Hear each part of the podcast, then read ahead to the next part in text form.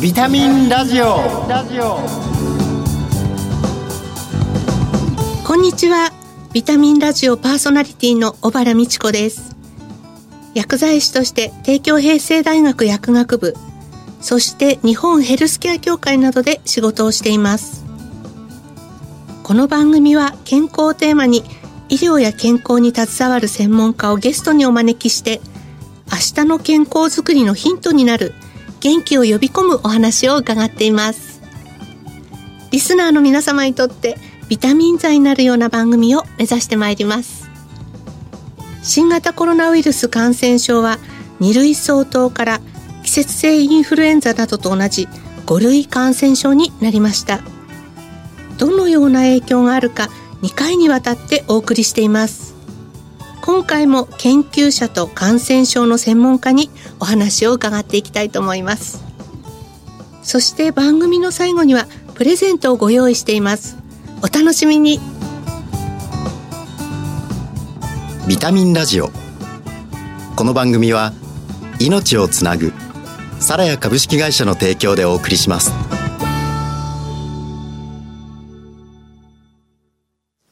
ビタミンビタミンラジオ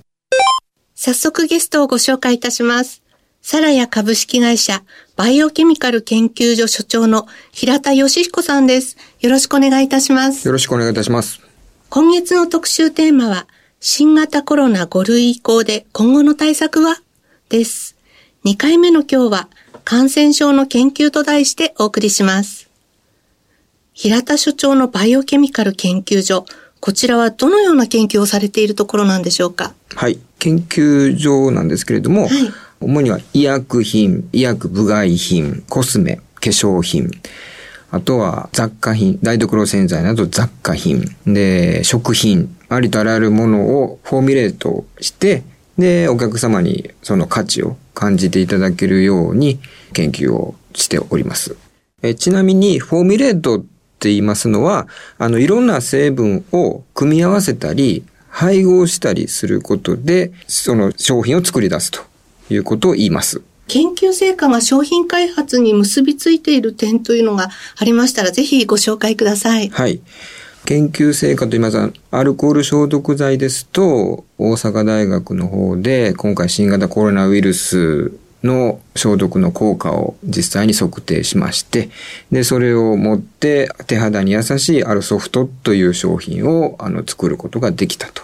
いうことがありますし、あとはアルコール消毒剤の pH を少しアルカリとかですね、酸性にすることによって、今まであの効果が非常に低かったノロウイルス型のですね、ウイルスに対して効果のあるものというものを、業界に先駆けて、作ってきたということをやっております。そうしますと、研究の幅も本当に時代に合わせていろんな研究をされていると思うんですけども、大学機関と連携したご研究というのは他にもいろいろと手掛けてらっしゃるんでしょうか？はい。えー大阪大学では、歯学部の天野教授、予防歯学のお研究をされているうトップのランナーなんですが、その方と一緒に、カレーにも含まれるウコンに入っている着色料ですね。クルクミンっていうはいものがですね、あの、歯周病気に対して極めて効果が高いという研究を先生データ持っておられたので、コラボいたしまして、我々はあの処方開発のところを一緒にさせていただいて、え先生の有効なクルクミンをですね、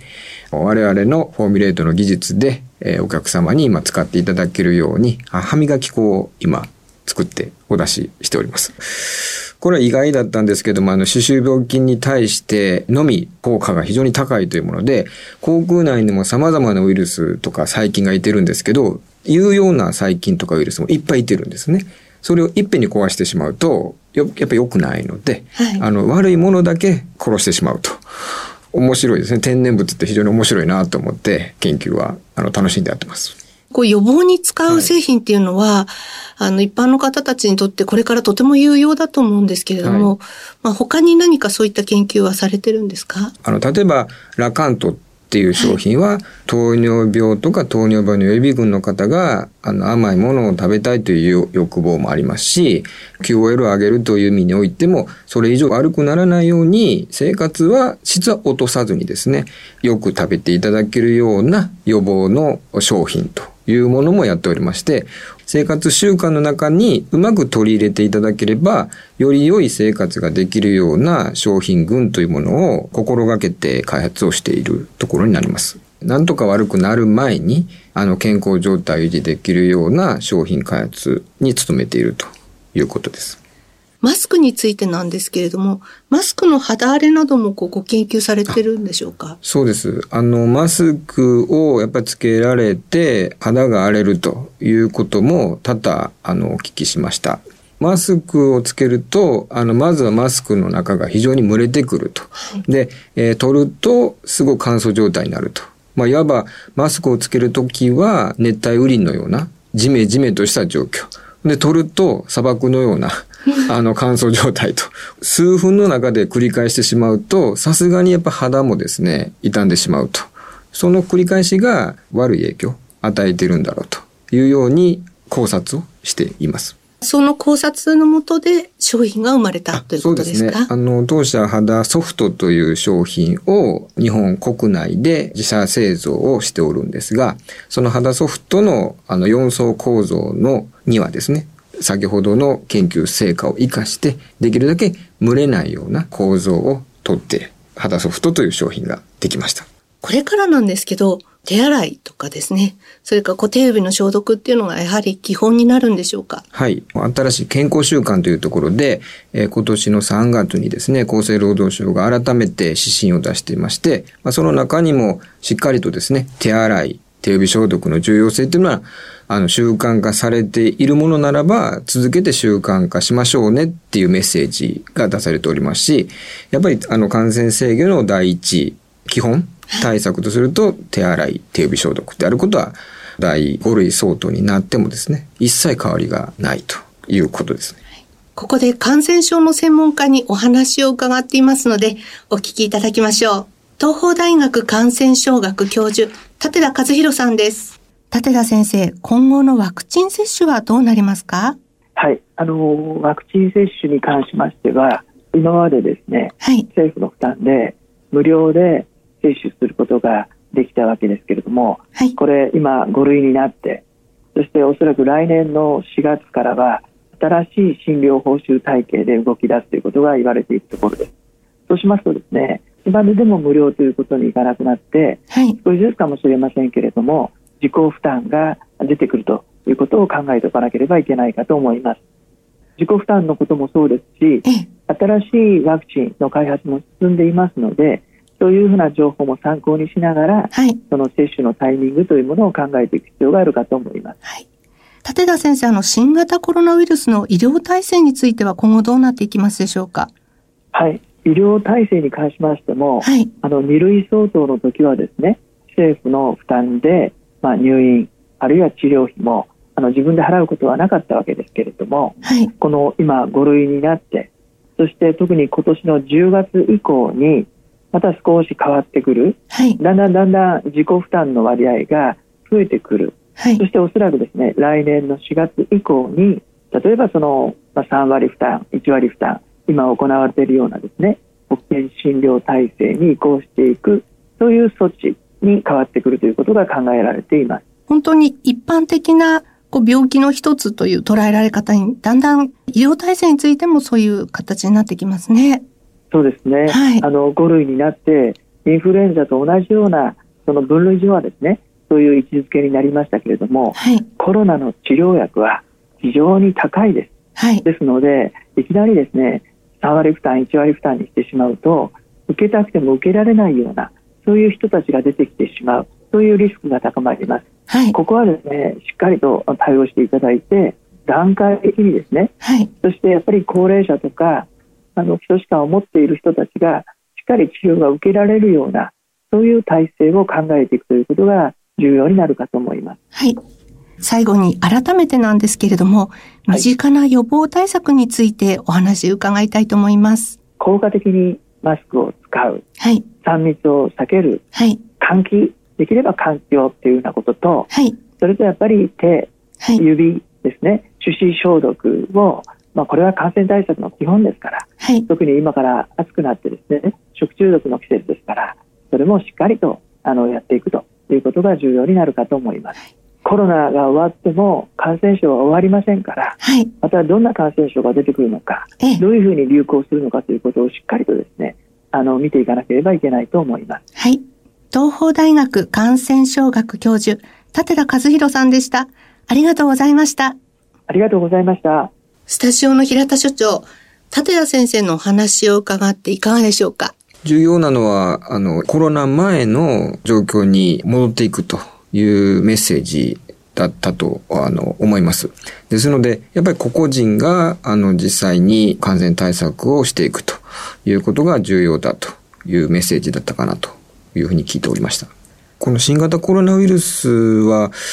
あの、季節感がないというところは、あの、インフルエンザと若干違うところだなと思います。やっぱり、あの、流行のピークもですね、夏場でも平気でピークを迎えるということがありましたし、夏場も注意すべきものだということが一つありますし、食中毒、えー、これから非常に多くなってきますので、加熱したり、えー、冷凍したりというか、えー、そういったところで食をですね、しっかり保存、保管していくというところもまた、あの、注意しなければならないポイントだなと思います。研究者の皆さんっていう立場では、私たちの不安を消してくださるっていう、そんな立ち位置じゃないかなというふうに思ったんですけれども、ご自身でいかがですか？いや、そう言っていただくと本当嬉しい限りです。やっぱ新型コロナウイルスは、最も一番最初本当にあの未知のあのウイルスで、名前もなかったウイルスで、あの、謎の呼吸器感染症ということでしたので、本当に致死率がどうかとかですね、ワクチンも1年でできましたけど、すごいことだなと思うんですけど、ワクチンも治療薬もない状態をどう乗り切るのかと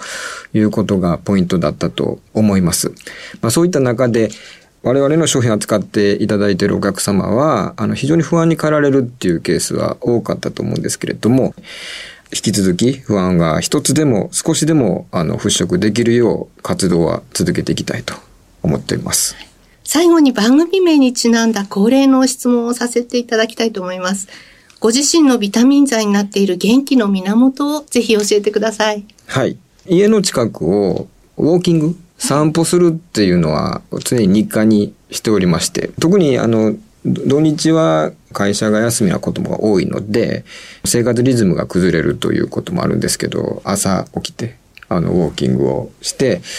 いると、例えば鳥の声が、あの、朝は静かなので、はい、鳥の声が聞こえてきたり、やっぱ季節によって鳥の声が、鳴き方が変わったり、もちろん草花が違うものが咲いてたりするので、まあ、そういったところで、自然に癒されながら、もう一度頑張ろうという形でリフレッシュをするようにしてます。体の目を覚まして、ちゃんと食事も3食をとって、で、次の仕事に向かうということは心がけています。今後もぜひいろいろと研究を重ねていただきたいと思います。ありがとうございます。頑張ります。新型コロナ5類以降で今後の対策はの2回目、感染症の研究と題してお送りしました。ゲストはサラヤ株式会社バイオケミカル研究所所長、平田義彦さんでした。ありがとうございました。ありがとうございました。ここで健康や衛生、環境に関して役に立つ生活情報をお伝えします。ビタミンラジオプラス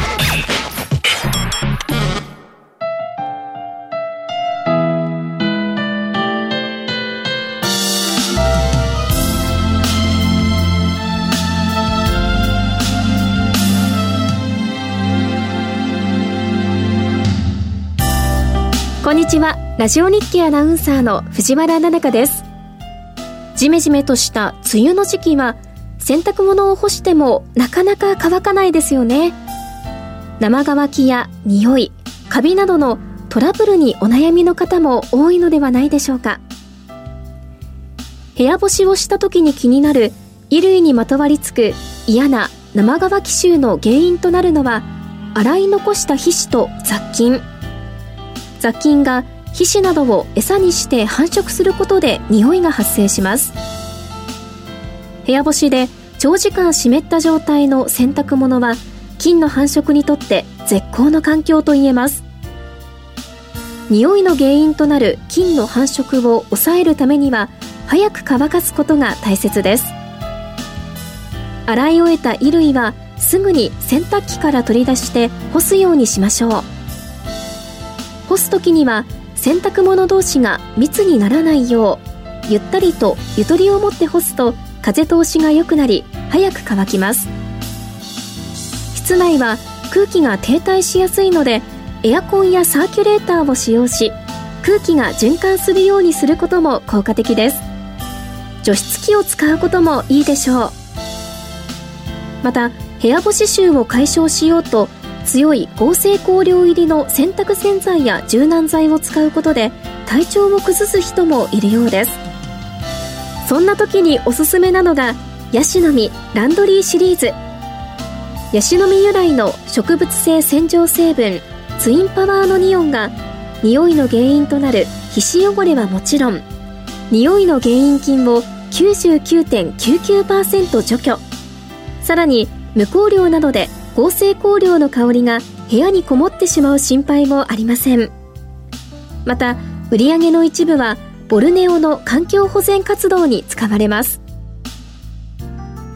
すっきりしない天気が続きますが洗濯物の干し方や洗濯洗剤を工夫し梅雨のお洗濯も快適に行いましょう。それではまた次回。ラジオ日経アナウンサーの藤原奈々香でした。